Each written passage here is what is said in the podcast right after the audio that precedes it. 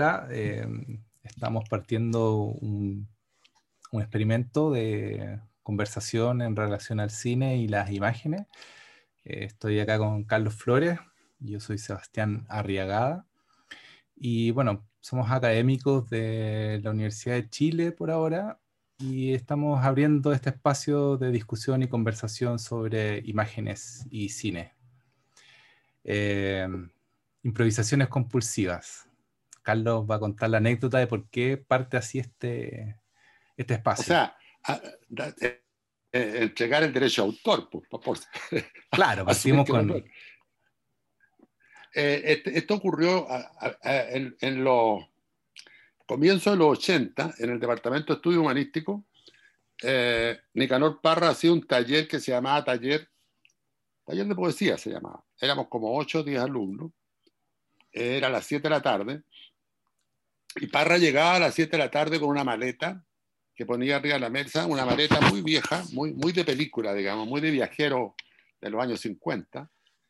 Abría la maleta, la maleta venía llena de libros.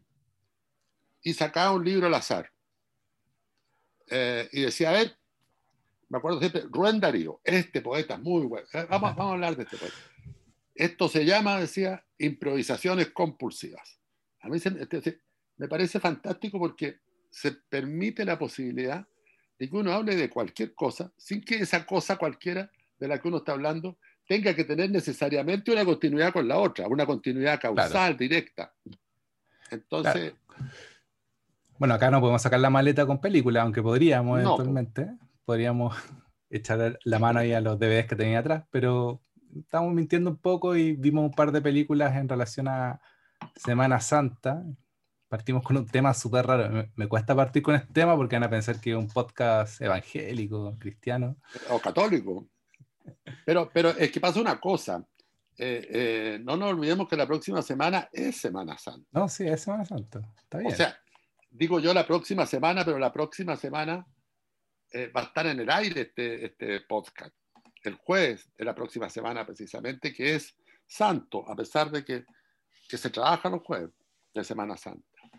Y en la Semana Santa pasan un montón de cosas eh, muy, muy particulares. Por ejemplo, la gente come pescado. Gente que no come nunca pescado, come pescado para Semana Santa, porque los días viernes no se come carne de, la abstinencia, que la otra característica que tenía la Semana Santa era ayuno y abstinencia. Bueno, ya no se ayuna ni se tiene abstinencia tampoco, porque los tiempos han cambiado. el, ayuno, es muy complejo para esta sociedad. No... Por eso es pescado nomás. Claro. La abstinencia es más compleja todavía. Entonces, solo comer pescado. Bueno, es una cosa. Y además, y cada vez menos, ver películas de la Pasión de Cristo. Yo no sé si todavía la televisión pasa en esta fecha, el viernes de, mañana. Lo, busqué, lo busqué. TVN va a pasar eh, ah. Jesucristo en Nazaret, la típica. Claro. La va a pasar. O sea, es, inevitable que se reviva la pasión de Cristo visualmente. Entonces, por eso nos pareció interesante eh, nombrar y conversar un poco en torno a películas que tienen que ver con la pasión de Cristo, que tienen que ver con la cristiandad. No, y además que eh, el otro día estaba investigando un poco y dentro de las primeras películas que se hicieron hubo un Jesucristo en 1912. Ya hubo una película de Jesucristo que estaba bien larga, está en, YouTube. Eh, o sea, el tema, el tema existe de toda la vida. Sí. y, en, verdad el, el mito de, si lo queremos como llevar a un tema más, más, más arcaico, el mito del héroe, el mito de Jesucristo también. O sea, partiendo de la teoría y guion básica, eh, Jesucristo es el mito perfecto. Claro, el superhéroe. Pero, pero la, la, película de Jesucristo, la pasión de Jesucristo, tiene una, una particularidad que el héroe muere, ¿eh? pero, pero muere falsamente porque resucita resucita. Yo, yo mientras, veía la, Pasión de Cristo ah, antes de ayer, la Pasión de Cristo de Norman Jewison, la, no, la de Mel Gibson, también vi la de Norman Jewison, esa de Jesucristo Superestrella, estaba mm. pensando en eso y decía, este héroe le da pésimo. O sea, lo, lo, van a matar, lo van a torturar, a sufrir, su familia va a sufrir. Entonces se rompe la lógica del cine, que los héroes los torturan un poquito, pero siempre los salva la caballería norteamericana o, o, o, el FBI o ellos mismos se defienden o Superman, en fin. Pero acá no hay Superman. Sin embargo, claro, la solución es totalmente diversa a los otros héroes, porque este resucita. No, no hay héroes en el cine. Superman igual resucita. No hay héroes en el cine que resuciten. ¿Quién? Superman.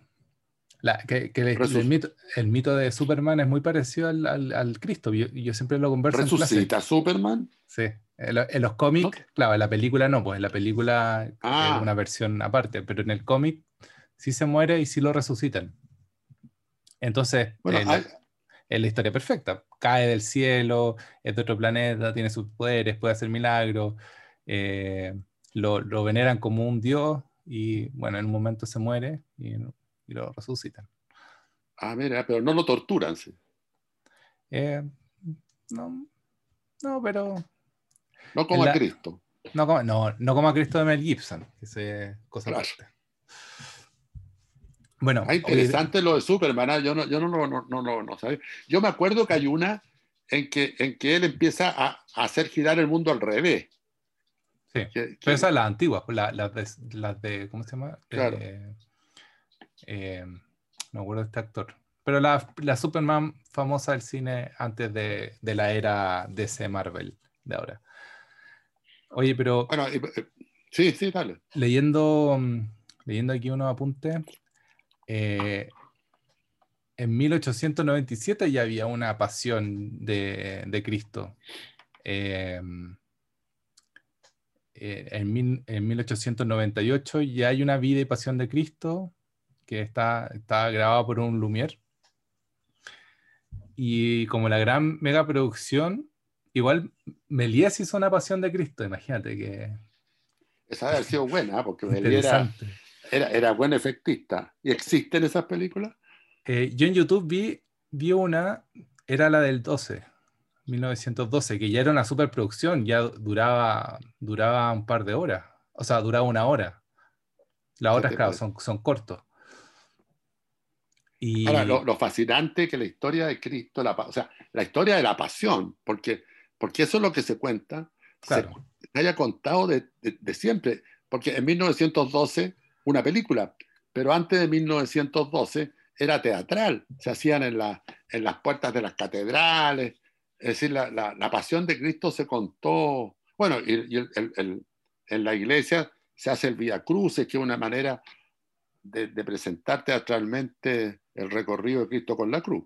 Oye, mira, y acá en esta punta que tengo, eh, hay una, la, la Vie du Christ, que es como francesa, mi pronunciación francesa da un poco de asco, pero hay una, La vida de Cristo, de Alice Guy. Alice Guy es la, esta mujer que está como tomando vuelo ahora, que, que fue pupila de los Lumière. Entonces en 1906 ya hay una película dirigida por una mujer sobre la pasión de Cristo. ¿Qué te parece? De Alice Guy. Qué fantástico. O sea, cómo, cómo la pasión de Cristo, esa historia, ha tenido tanta repercusión y tanta importancia narrativa, porque en 1912 es la época audiovisual o, visual, digamos, porque era, era mudo. pero para atrás está, lleno de, versiones de la Pasión de Cristo teatrales. No, y, es interesante que si tú revisas un poco esa, esa filmografía de, de, esa época, o sea, de cuando partió el cine, dentro de las historias que también se hicieron estaba en Hur, y está también la, la, vida de Judas, y está, bueno, está, la de Griffith, donde también aparece la historia de Jesús, la, eh, la intolerancia. Eh, entonces, casi, toda, casi todas las películas que nosotros vimos como películas de Pascua, ya fueron hechas antes del 1912. Era. Benjur, bueno, a mí me gusta harto de, Semana Santa Espartaco. ¿A ti cuál te gustaba de las películas de Semana Santa? A mí me gustaba una que, ya no la dan, que se llamaba Los Diez Mandamientos. Ah, sí, pues era larga. Era muy larga. Eh, era como, Lo que pasa es que yo estudié en colegio de cura, entonces nos pasaban la historia sagrada. La historia sagrada era un, era un ramo. Entonces aparecían todos estos personajes y verlo en el cine me parecía, bueno, mejor, por, claro, eh, porque esto todo es historia sagrada, no es bíblico, estrictamente, los diez mandamientos, todo eso, es historia sagrada. También había otra famosa que daban harto en TVN, que era el manto sagrado. El manto sagrado también. Bueno, TVN siempre daba unas dos o tres películas para Semana Santa. Ahora, como tú eh, averiguaste, hay, el TVN vuelve a dar ¿ah? La Pasión de Cristo. Bueno, ese se llama eh, Jesucristo de Nazaret. Jesucristo de Nazaret. Que dura como cuatro horas igual. Claro. La, la dan en dos partes. Son películas largas también. Es curioso eso, porque son largas. Los diez mandamientos también eran largas. Y, y la de la de Jesucristo Superstar igual era larga. ¿Cómo? La de Jesucristo Superstar igual es larga, ¿o no? No, Jesucristo Superstar es corta. Es como de una hora veinte, una hora y media. Ah, y, Jesucristo Superstar es una gran película, pero yo ya la he visto demasiado, me empecé a aburrir un poco. Como, pero, pero igual me, hay, hay, hay, momentos que me, que me gusta mucho la película. Eh, y, estuve haciendo la comparación entre, entre Jesucristo Superestrella y eh, La Pasión de Cristo de, mm, ¿cómo se llama? De, Mel Gibson. De Mel Gibson. Y claro, son películas muy, pero muy distintas, obviamente, pero, pero igual uno tiene la tendencia a hacer comparaciones. Por ejemplo, la importancia de Judas en Jesucristo Superestrella eh, que no es tan grande en, la pasión de Cristo, aunque también es, eh, está presente, pero no tiene, no tiene mayor importancia. Y eh, el tema de Judas y el tema de la sangre. En, en, Jesucristo Superestrella es limpia. Jesucristo Superestrella casi no tiene sangre. la, la, pasión, digamos, el momento del sacrificio, de la tortura, eh, está como, como alivianado, endulcorado, eh, a diferencia de la pasión de Cristo Mel Gibson, que, la pasión propiamente tal es absolutamente gore, puede decir una cuestión. tortura. Es una tortura feroz y, las, y, sobre todo la sangre. ¿eh? La, importancia de para mí, Mel Gibson toma. Eh, es como que es un cabro chico que recién terminó la primera comunión y hizo la película. Como que esa sensación me da porque es muy básica mm. en, ciertos símbolos y como, como que creo que ese trauma de cuando te hacen la primera comunión, los que, los que alcanzamos a hacer esa, esa cuestión, eh, claro, a uno le trauma harto la idea de que te crucifiquen y te, te den los azotes y, y, te, y los fariseos te culpen.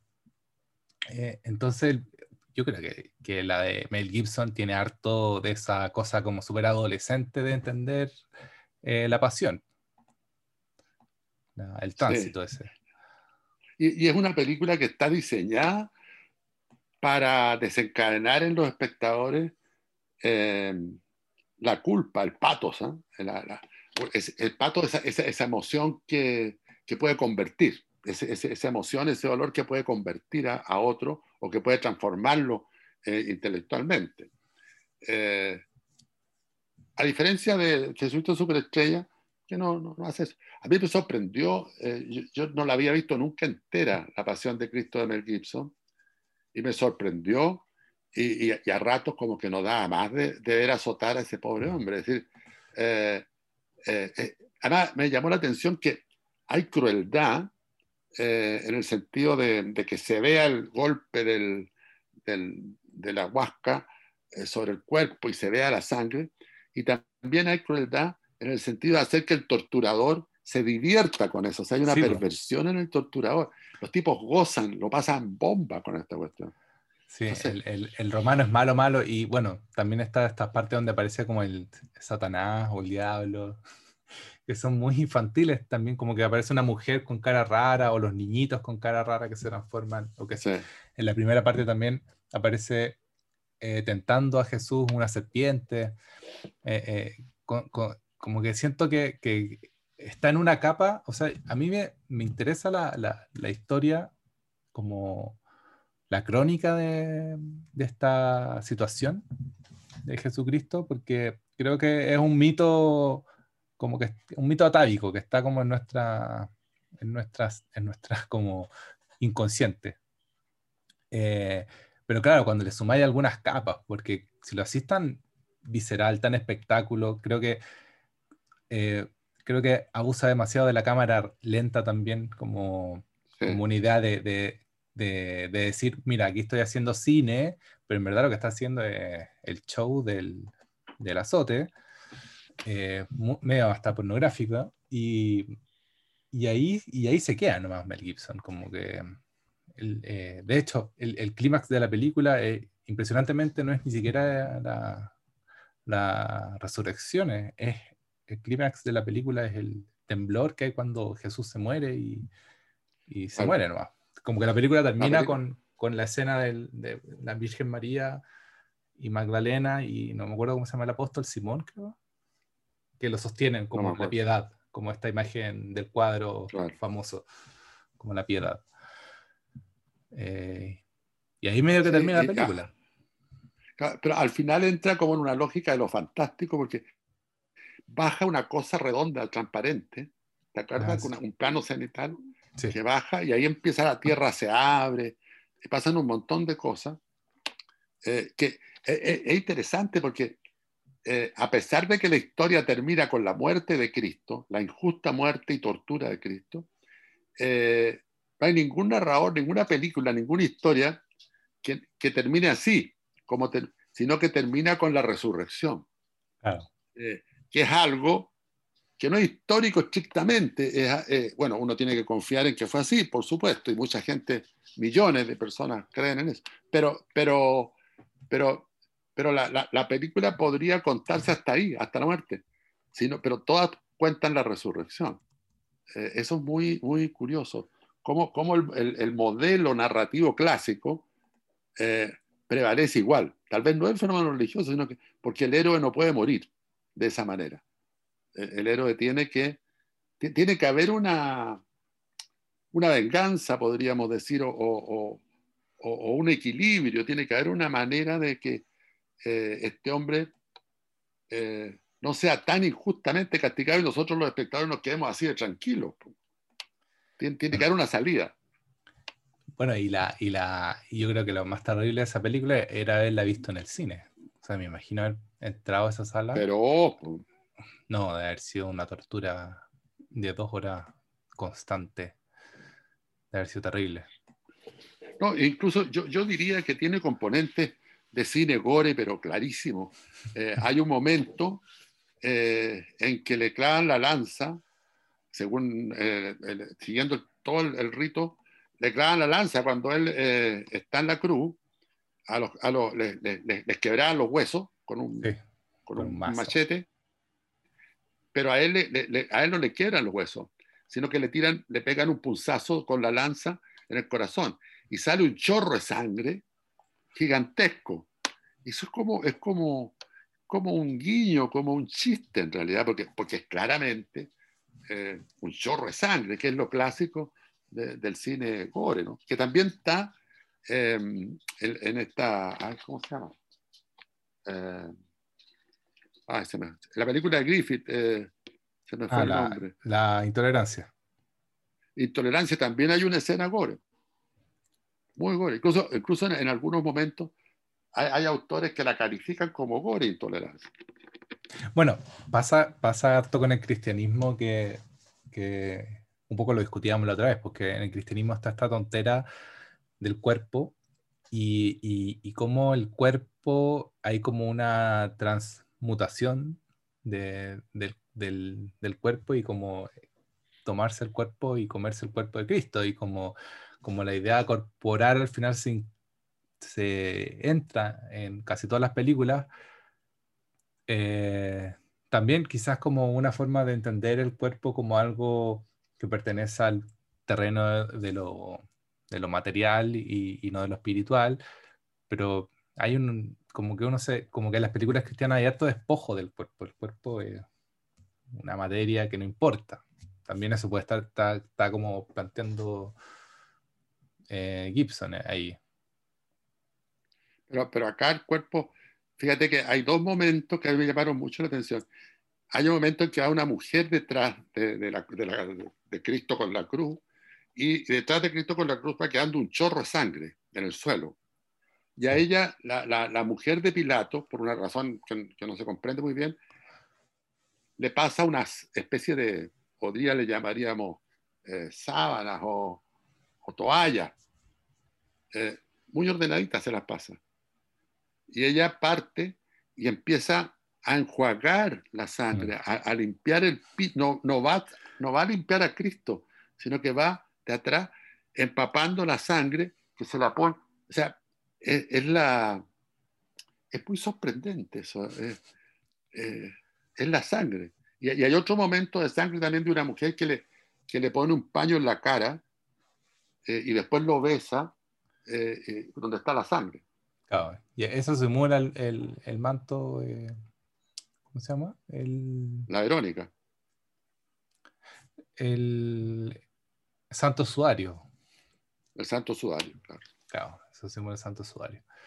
Em, Ahora, la, la, sangre de Cristo se, eh, es, una cuestión eh, que se menciona en, la misa, además. Yo, no, yo no, no, sé mucho de teología, pero, pero la, la, sangre de Cristo está muy presente. Hoy día uno va a misa y el cura levanta el cáliz y dice, esta es la sangre de Cristo. O sea, la sangre de Cristo está muy bien planteada en la película como, como un elemento central en, en, en, el... Está, en, el, está, en el mito, pues está en el mito cristiano lo de la sangre y Mel Gibson se lo toma bien a pecho. Se lo, toma bien a pecho. y también se toma a pecho el, este exceso de dolor que se le imprime a Cristo, que a, que a lo mejor no es un exceso, a lo mejor efectivamente lo torturaron de esa manera brutal, pero acá lo hacen ver, exageran, y uno, y uno queda medio, yo que no soy católico, eh, llegó un momento en que me empecé a sentir incómodo de, de, cómo le dan a este pobre hombre tanto, y por, y por, y por maldad nomás. Sí, pero, fíjate que quizás en, en, la de Mel Gibson, o sea, como ya buscándole más capas, eh, hay algo interesante que, que, no la había visto en las otras películas, o quizás me la salté las otras películas de Cristo cuando la he visto, que es un poco eh, la disyuntiva política que significaba para eh, Pilato, creo que era, el, el comandante romano. Pilato. Claro, el, Pilato era, era el cónsul. Claro, él es el que decide, pues. Pero él no lo quiere matar, pues, porque de él termina después cristiano. Pues. Eso, eso me acuerdo de la primera comunión. Él termina después cristiano. Eh, porque él no veía que fuera tan importante matarlo, pero si no lo mataba, o sea, si no lo llevaba a la votación popular y, y hay toda esta, esta cosa con Barrabás, el, el, el, preso que se salva, eh, que es como el pueblo decide matar los fariseos, porque también esta película es bien antisemita, los fariseos deciden finalmente matar a Cristo y, un poco este personaje eh, queda como atrapado en esta situación un poco política, sin, porque si no se le venían encima los, los fariseos y el pueblo judío. Y el pueblo, claro. Que estaba ahí. los fariseos querían matarlo, no querían, querían torturarlo y matarlo. Claro, para los fariseos significaba un, un, un, estorbo a su, a su hegemonía. Bueno, de hecho, Dios decía que él era el Mesías, los fariseos estaban esperando al Mesías. El tema es que si no le creía que llega al Si llega este Mesías medio, medio picante, entonces, entonces Ahora, eh, ¿qué es lo que te iba a decir? Ah, lo, lo de la sangre. Ah, la, la, idea, yo creo que de la película eh, yo no sé si Mel Gibson es católico, pero, la idea de la película responde al modelo de educación cristiana también, ¿eh? por lo menos la que yo viví, de, generar en el, en, el, en el, católico, en el cristiano, en el espectador de la pasión de Cristo, eh, un dolor y una culpa. Porque lo que a ti te predican, no sé si todavía ocurre eso, es que la, Cristo sufre por ti O sea, entonces tú te cargas de culpa y modificas tus conductas también. Entonces, en ese sentido, yo creo que la película, porque a mí me, sigue llamando la atención porque esa, esa, esos primeros planos, eh, cuando le clavan los clavos, es decir, no era necesario poner eso, eh, eh, la, la, la, secuencia del, del, del, azote, del azote. No, la secuencia del azote de las cosas más terribles que uno puede ver en el cine Entonces, tradicional. Incluso en, películas, en películas crueles, eh, de, de, guerra y de guerra de nazis con, con, con los, aliados, la Segunda Guerra, eh, de esas torturas de, delincuentes narcos. Ni, ni, el narco, hay, el narco hay una crueldad más o menos similar, pero, pero no en el... O sea, aquí está filmado en el detalle, el momento en que le clavan el clavo en la mano, se ve, eh, se, se, ve el momento en que le clavan, le cruza el clavo los, los dos pies, es decir, hay, y yo creo que tiene ese objetivo, ¿no? De generar el patos, o sea, una emoción fuerte, un sentimiento de culpa fuerte, que permita que el espectador eh, modifique conducta, eh, se ponga más bueno o que, responda más a, a, a las necesidades de su sociedad, ¿no? Al ideal eh, cristiano, de que, al, ideal cristiano de que Jesús muere por nuestros pecados. Claro, Jesús muere por pecado y por lo tanto eh, es importante que tú sepas eso y sepas lo que le dolió a Jesús. No solo murió, sino que sufrió mucho y sigue sufriendo cada vez que tú cometes pecado. Entonces, eh, la pregunta ahí, para no hablar tanto de cristianismo, sino que de, del tema del arte, ¿no? el dolor, eh, ese, dolor que la película nos transmite es muy cruel, es muy duro, es muy difícil de, de, ver, digamos, es muy culpabilizador, pero al mismo tiempo, eh, desde el punto de vista del lenguaje, no, no, no, está diciéndonos exactamente, em, de una manera nueva, podríamos decir, el dolor efectivo que sufrió Jesucristo cuando fue eh, asesinado y torturado. Y ahí yo, yo, tengo por aquí eh, un, poeta chileno, Enrique Lin, que habla del dolor, eh, más o menos a una distancia de la muerte de, de semanas. ¿ah? Enrique Lin, el poeta chileno Enrique Lin, está con un cáncer al vaso, creo que era, o al páncreas, no estoy seguro, y eh, en cama con condena a muerte ya, no tiene vuelta, y él se amarra un lápiz a la mano para cuando se duerme despierta y tenerlo en la mano, el lápiz cerca y escribir. Y escribe este libro, ¿no? Un libro que, bueno, no sé si sea Diario de Muerte. Diario de Muerte. Y ahí se refiere al dolor. Cómo manifestar, cómo expresar el dolor, cómo poner en materia, cómo poner en lenguaje el dolor. Y miren lo que dice, nada tiene que ver el dolor con el dolor. Nada tiene que ver la desesperación con la desesperación. Las palabras que usamos para designar esas cosas están viciadas.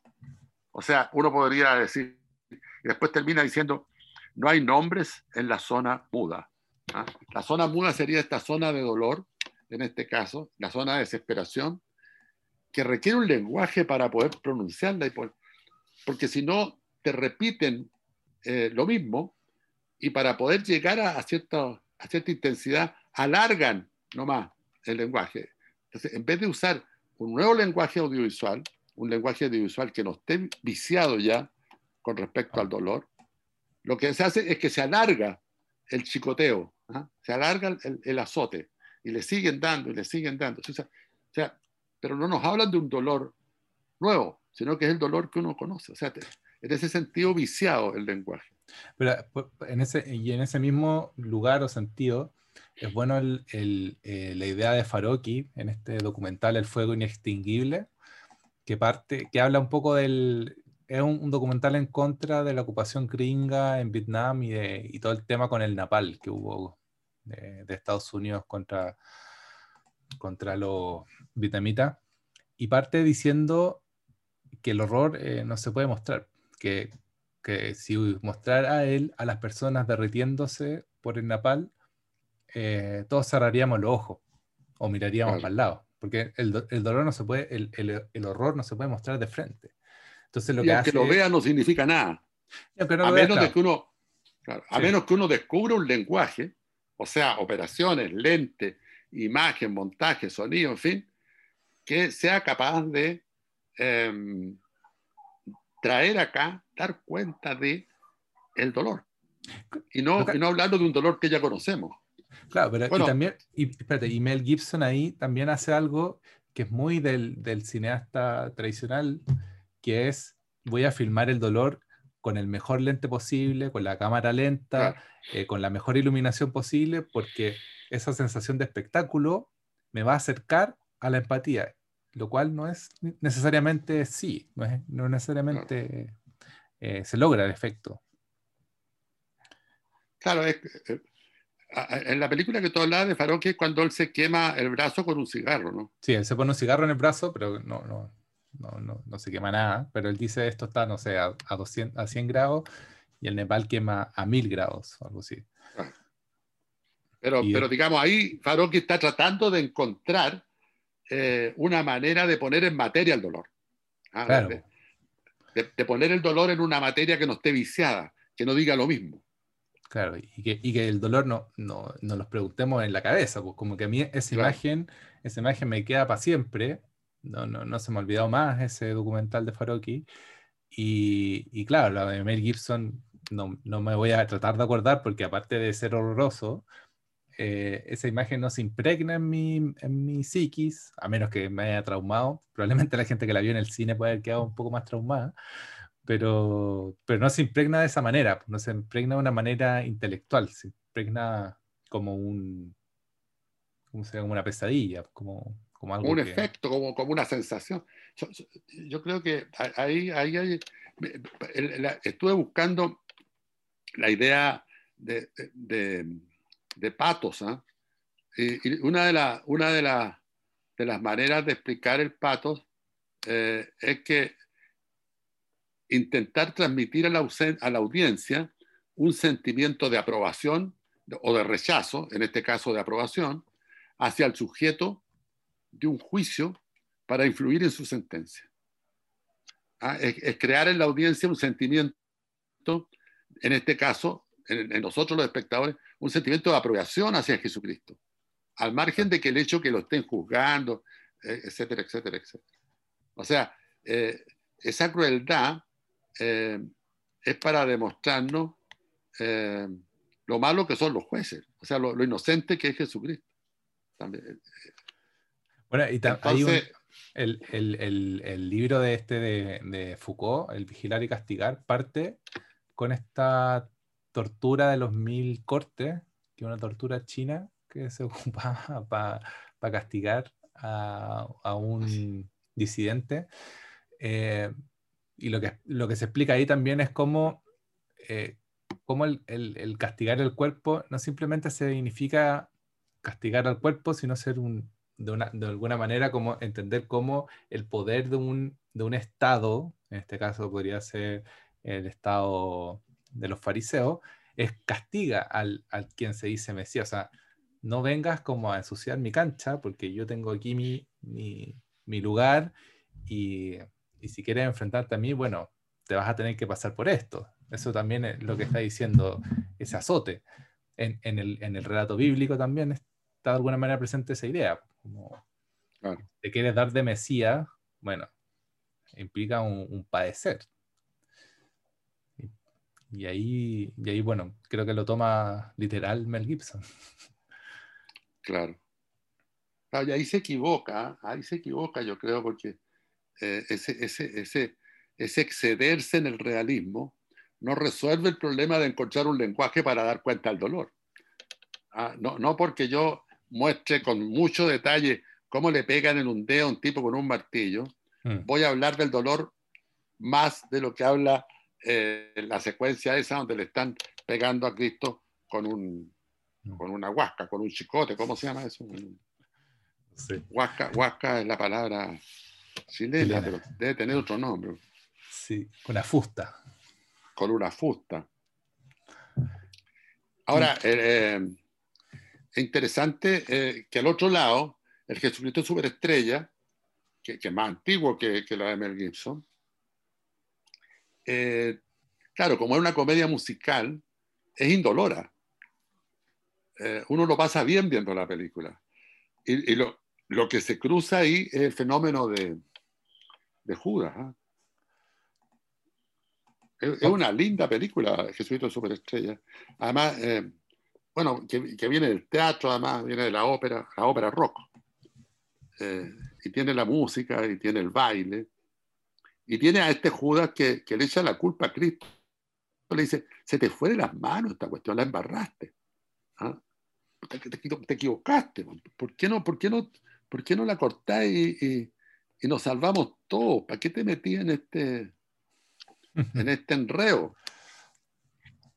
Eh, y, es curioso porque en, en Jesucristo Superestrella, la película parte con Judas que se baja de la micro. Bueno, eh, para los que no la han visto, es, una, es un conjunto musical, un conjunto de bailarines y de músicos que llega a una zona desértica en Israel, me imagino, eh, y eh, empiezan a preparar, a vestirse y a preparar el baile, el, el, de la ópera, que es la historia de la pasión también, ¿no?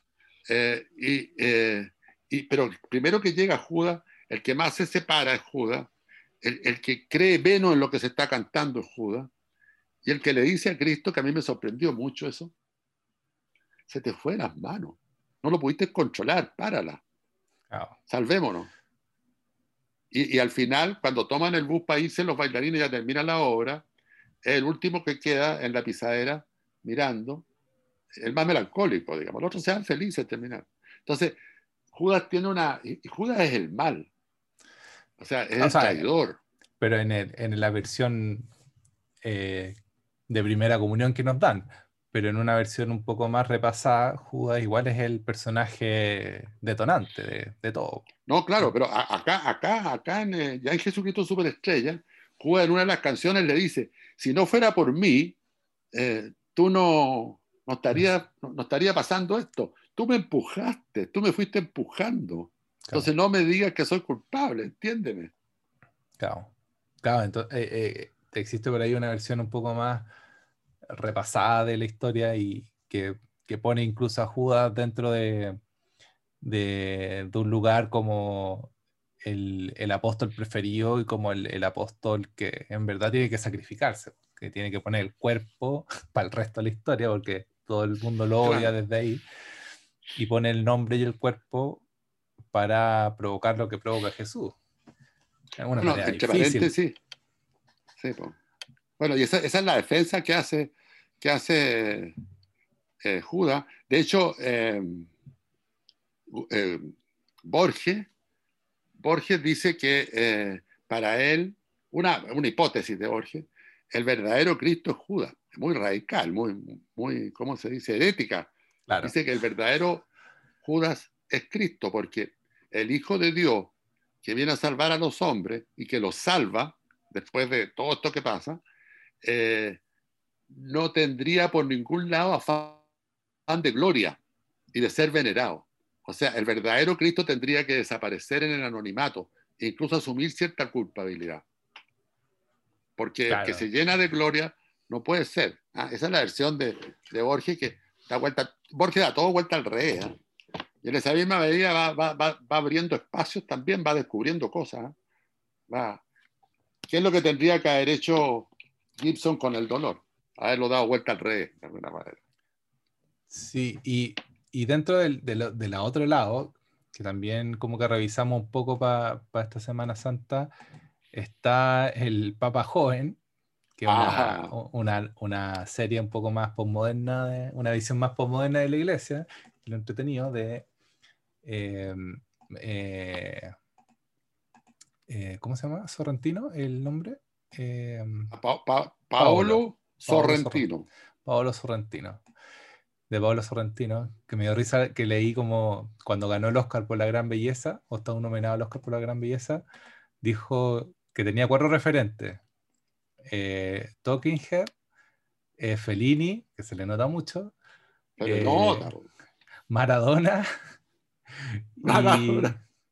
Y, ¿cuál era el otro? Talking Head, Fellini, Maradona.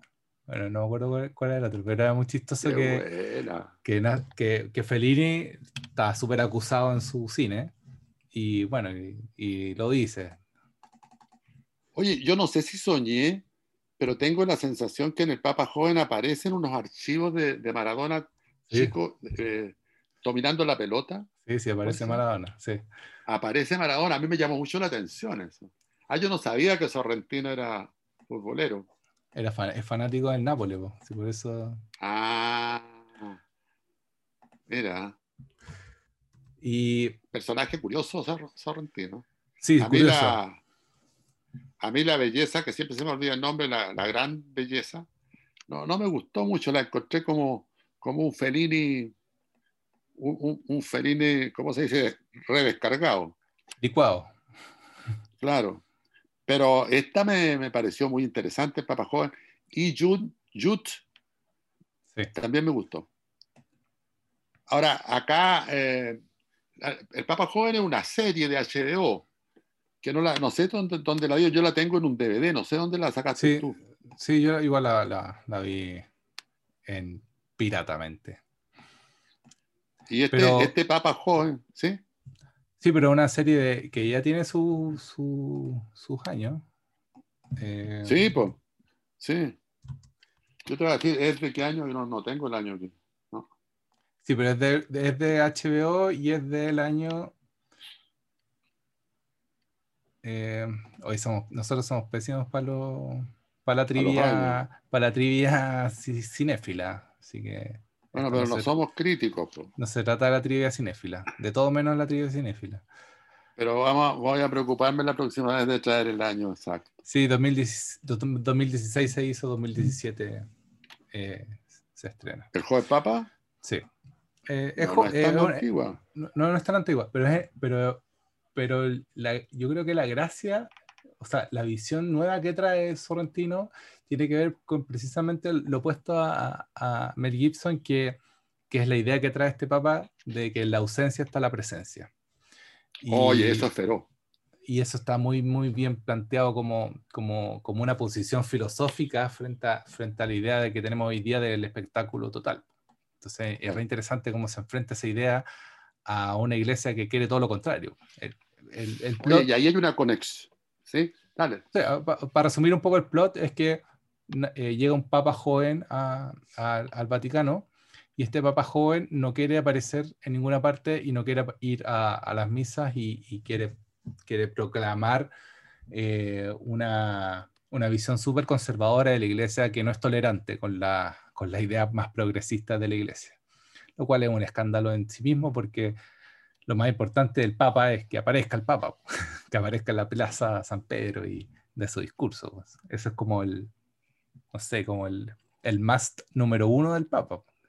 Un Papa que no aparece eh, desdibuja toda la, desdibuja toda la línea de poder que se había, que se había hecho con, con la iglesia. Pero es interesante cómo empieza a reflexionar sobre eso, sobre qué pasaría si, no, si no está. Claro, hay una conexión muy buena que podemos hacer con el lenguaje también y con el dolor. Ah, eso que dice Enrique Lin, eh, como dice, nada se puede hacer, eh, nada tiene que ver el dolor con el dolor, nada tiene que ver la desesperación con desesperación, porque al igual que como dice el Papa este joven, la ausencia es presencia, en realidad, uno puede decir, esto no es una frase mía, es una frase que no me acuerdo de quién es, el lenguaje es ausencia, no es presencia. El lenguaje no es presencia. O sea, hablar de dolor no significa poner a un tipo que le están clavando las manos con unos clavos, ni, que lo están chicoteando. Porque justamente el lenguaje es ausencia. Pero Mark Gibson trata de, hacer presente el dolor ahí, y ahí se queda corto. Y el Papa acá, curiosamente, dice más o menos lo mismo, dice, ausencia es presencia. Yo voy a estar eh, en la medida que no estoy. Me van a buscar. Y me van a buscar con lealtad, me van a buscar con, con, con pasión, de nuevo pasión. Eh, incluso hay un momento, él dice cosas muy, muy tremendas. Además, me encanta que él, se, se, sepa como, como que parece un Ken de Barbie, como que se, se sabe buen mozo, sabe como, Claro. como que es atrayente. Y es precisamente desde ese lado que dice, no puedo salir como imagen, porque si me vuelvo imagen me vuelvo una estrella y, y- Dios no está ahí. Estamos cristianos, ¿eh? Pero, pero es, bonita esa idea de que, de que y, me, hace pensar harto también como la visión más eh, oriental del- de la religión. Por ejemplo, en la, en la iglesia islámica no hay imágenes de, de los ídolos. Eh, y, bueno, y su religión es casi tan fuerte como la cristiana. Entonces, la reflexión en torno a la ausencia es- súper potente como, como una metáfora misma del, del, del lenguaje y del cine. Además que Claro, porque- Sor- Sorrentino se da muchos lujos de cinematográfico en esta serie. Sí, pues. Además que del mismo modo como la, la, la- ausencia es presencia, o sea, si yo no estoy me van a imaginar, y me van a imaginar de una manera mucho más completa, más compleja al mismo tiempo. En cambio, si yo estoy, voy a aterrizarlos en este cuerpecito de mierda que tengo, y, me, van a, y me, van a, me van a querer hasta ahí, me van a conocer hasta ahí. Lo mismo pasa con el lenguaje. El lenguaje es ausencia. Si yo, si yo digo tengo frío, bueno, no estoy diciendo nada en realidad. El, el punto es cómo, cómo poder hacer que esa palabra que uso eh, que me permita hablar de, algo que puedo traer acá en la medida que no uso palabras viciadas. Y yo creo que aquí, en el fondo, también el Papa está diciendo, como todo innovador, como todo creador, no quiero hacer el rito viciado, ya viciado del Papa, que sale, levanta las manos, se manda el discurso, eh, dice amo a Dios. Él dice, no creo en lo que pienso, a veces no creo en Dios. ¿ah?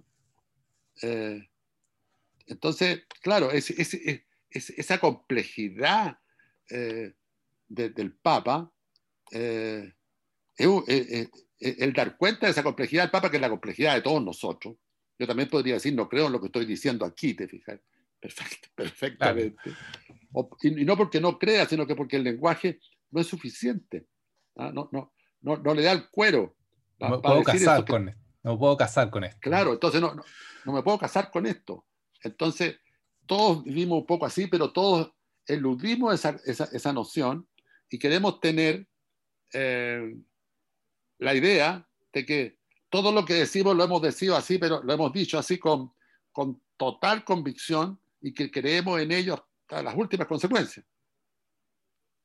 Eh, Bueno, yo, me, eso, yo me acuerdo que, ¿sí? eso es lo que le quita humanidad también al, al Cristo católico, que no tiene Claro. duda. O sea, en el- de hecho, en el relato original sí hay una duda que, que es bien Sí, interesante, que es cuando están el- los 40 días y lo- el diablo lo, lo- le ofrece, lo seduce.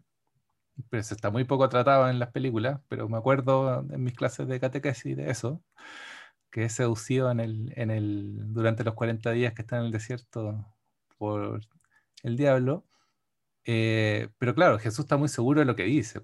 Entonces también ahí cae en el lado de los charlatanes. Como que uno tiende, tiende a, a dudar de, de- de la seguridad total. Aunque pareciera que no. Claro que ahí- pero- ahí hay otra ventaja que tiene Jesucristo Superestrella. No sé si ventaja, porque son películas muy distintas, la de Mel Gibson y la de Jewinson, la de Jesucristo Superestrella. Porque hay un momento en que Cristo se va solo a una roca y canta. Eh, y dice, quiero saber, Señor, ¿por qué tengo que morir? Y un canto muy desgarrado, porque, y repite, quiero saber, quiero saber, ¿por qué tengo que morir? Quiero saber, quiero saber. O sea, él también tiene esa incertidumbre, ¿ah? Eh, que, que me parece muy bonito eso a mí. En el Mel Gibson el está, en el Mel Gibson, pero están los primeros dos También. minutos de la película. Pero Claro, pero está de otra manera. Acá, acá el tipo está como desesperado. O sea, me, encanta eso porque da la, perspectiva del humano, la, complejidad del sujeto que está dispuesto, pero, pero que no tiene ganas de, de- de- morir. ¿ah? El, el- el héroe que, que tendría muchas ganas de estar en su casa jugando con el perrito, ¿te fijáis? Pero que está en la guerra y que va a morir y que va a sacrificarse heroicamente, en fin. eh, pero que sin embargo no, no, no, tiene ganas de hacerlo, pero lo hace. Entonces, es esa cosa complicada que ocurre en la cabeza que hace que uno no siempre, no siempre tenga convicción, ¿no? Mm. O sea, porque, no, porque no tiene tiempo para estar pensando tanto tampoco. Entonces uno bueno, actúa nomás. Bueno, ahí, ahí también entra un poco qué más criterio ha tenido la Iglesia Católica, como, y ahí se nota su pérdida de poder también, como van los años. Eh, por ejemplo, en censurar la última tentación de Cristo, la de Scorsese, que aterrizaba a un Cristo mucho más humano. Claro, y, ahí tenía otro Cristo humano. Y plantea la duda que todos siempre hemos pensado, pues, como nadie puede estar tan seguro de lo que dice y probablemente si estáis en la cruz, estáis pensando otro espacio. Si estáis muriendo, estáis pensando en otro, estáis soñando también, no estáis, estáis evadiendo ese presente. Es que eh, eh, Me, gustaría pensar, me, habría sido bonito que nosotros tenemos otra pasión de Cristo nacional, que es el abordaje del Huasca por Arturo Prat. Eh, y, me, gustaría pensar que minutos antes de saltar al abordaje, Prat hubiera dicho, pucha, si pudiera, pudiéramos llegar a un acuerdo. pero, eso la, pero eso no se le permite al héroe. El héroe tiene que morir feliz de la vida, salta al abordaje feliz de la vida. No duda. Cuando en realidad, sin duda, claro. esto todo a, razón de que eh, este Papa eh, no cree en lo que piensa. él lo dice, ¿no? yo no creo, dudo mucho. Oye, yo, yo una vez, hace muchos años atrás, le hice una entrevista para la belleza de pensar. Con, eh, con Cristian Barken entrevistamos a un cura que era muy amigo de Barken. ¿Cómo se llamaba? No, el cura Valente. No me acuerdo cómo se. No, no. No era el cura Valente. Era un cura muy choro. Y, y, Barken era muy amigo de él, parece, porque se tuteaban, parece que había sido alumno. Entonces, en un momento, le dice: Pero dime, algún, algún pecado tiene, algún, de algo tenés que culparte. Algún... Entonces, el cura se quedó pensando y dijo, sí, dijo, lo que pasa es que yo a veces creo que creo. Pero, pero para un sacerdote o para un místico, de repente decís, chuta, a lo mejor creo que creo y en realidad no creo tanto. Entonces, este, este, este joven papa hace esa operación también, es decir, yo no, yo no estoy seguro de, de lo que, o sea, no, no, no, tengo la convicción absoluta ¿ah? A veces puede que crea, creo que creo. Eh, es interesante, recomiendo. Aprovechemos de recomendar películas. O sea, esta es una serie. no sé dónde la ah. pueden ver en realidad. Aprovechemos, no, y esto para discutir imágenes, no es como una trivia de películas. Probablemente vamos a, nos vamos a ir hablando sobre la última película que salga al mercado. Vamos a estar hablando de películas en general y de imágenes que nos afecten. Eh, entonces vamos a ir recomendando cosas picoteadas. Lo que para ir cerrando un poco, porque ya llevamos 50 minutos.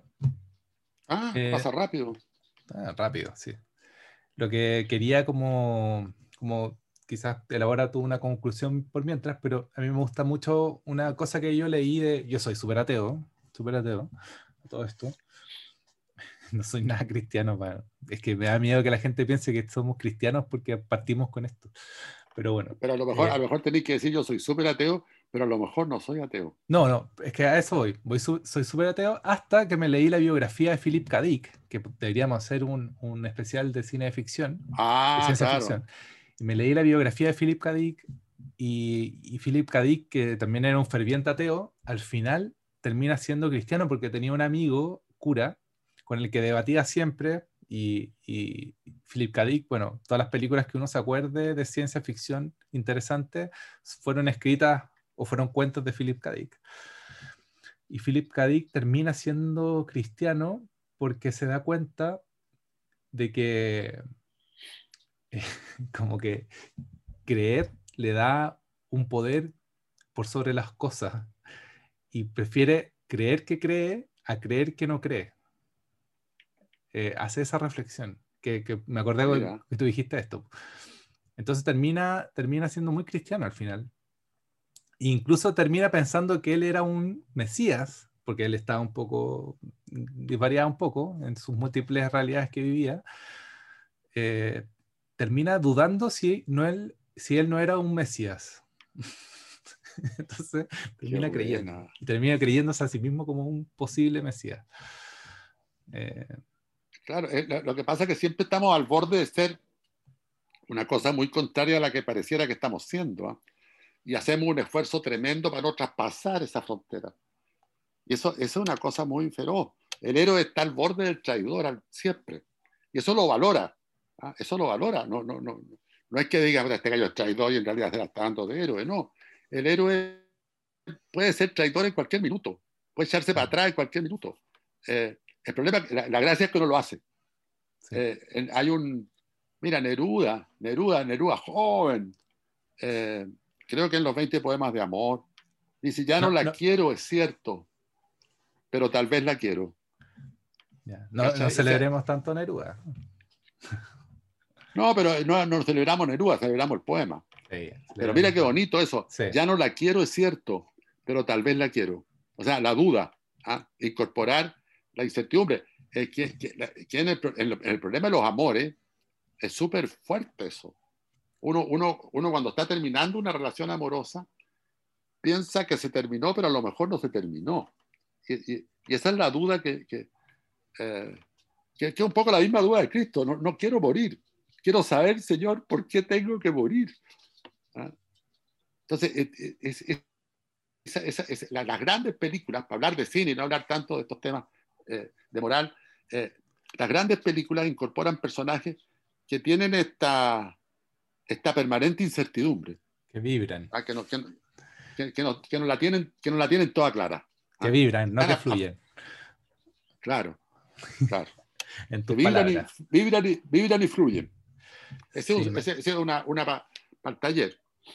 Me, me acuerdo, me, me, acuerdo lo, el fenómeno que pasó, no, no encuentro tan buena película, pero sí interesante el fenómeno que pasa con el Guasón, que que de ser un, el personaje, el, el, antihéroe, de ser el personaje que es el, es el, el antagonista de Batman, termina siendo el héroe, el héroe de la, de la revolución en nuestro país, que es muy interesante.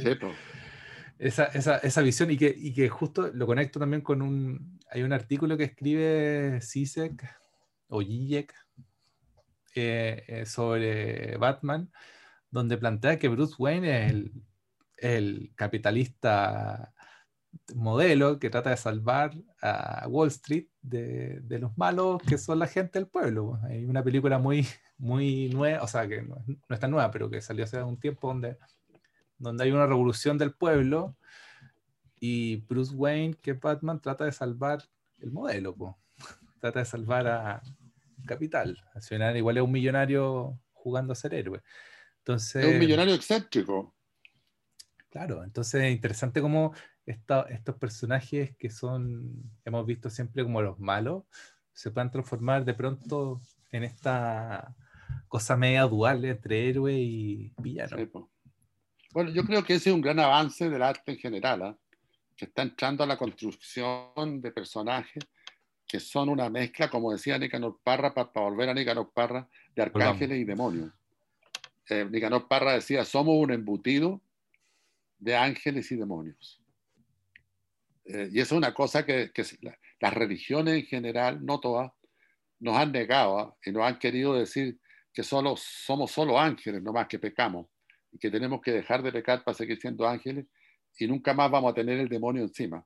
Pero la verdad que las grandes películas ponen a estos grandes personajes que son esta mezcla, ¿no? Ahora, ahora está apareciendo la mezcla de ciber y de humano. ¿ah? Estos personajes que son que ya no son solo humanos, ya no son buenos, buenos y malos, sino que son, son una mezcla de, de humanidad y de, y de, y de, y de ciber, que es lo que pasa en el, segundo Blade Runner, que no es una gran película, pero el personaje, em, el nuevo cazador, el nuevo Blade Runner, eh, cree que es humano, y la verdad es que no es humano. Entonces vive, vive las dos, las dos las dos cabezas, las dos conciencias. ¿no? A medio morir saltando. A medio morir saltando. Bueno, otro día hablaremos de a medio morir saltando. Sí, pues de Raúl Ruiz. Em, bueno, vamos cerrando ya. Pasó una hora. Vamos cerrando. Em, no sé si hay muchas moralejas, porque las películas cristianas siempre terminan con una moraleja. Quizás la única moraleja acá es dudar, dudar siempre. Dudar siempre. Dudar siempre. Sí. Es lo que dice el Papa en el joven Papa. Eh, que no cree en todo lo que piensa. Eh, o como decía eh, el poeta Rambo, descontrol total de los sentidos. También. Genial. o descontrol y desconfianza, habría que decir, de, todos los sentidos. y de todas las comprensiones, de, todas las comprensiones que hacemos también. Bien. Bueno. Con eso, tengo que cerrar. con eso cerramos. no se puede decir nada más. Después de eso. ok, muy buena, pues. buenas tardes, buenas tardes. Buenas tardes, buenas noches, buenos días. Lo puede escuchar a cualquier ah, hora. Vamos, como, como, el, como el chiste de, lo que, de los carabineros que hicieron. buenos días, buenas tardes. Buenos días, buenas, tardes, buenas noches. Bueno, tenemos que inventar un saludo y un, y un, un saludo y una contraseña mejor. Cuando... Pero a medida que se echa a andar esto, vamos a ir encontrando esa forma. Y nada, no, todos los jueves vamos a subir un, una conversación como esta y vamos a probablemente traer invitados, invitadas o invitades del cine nacional por el momento. Y, invitamos especialmente a ver este, a escucharnos a, los alumnos del taller de realización de primer año de la Escuela de Cine de la Universidad de Chile. Sí, punto, son, punto más si lo escuchan. Punto más si lo escuchan. Tiago, voy a Muy bien. parar.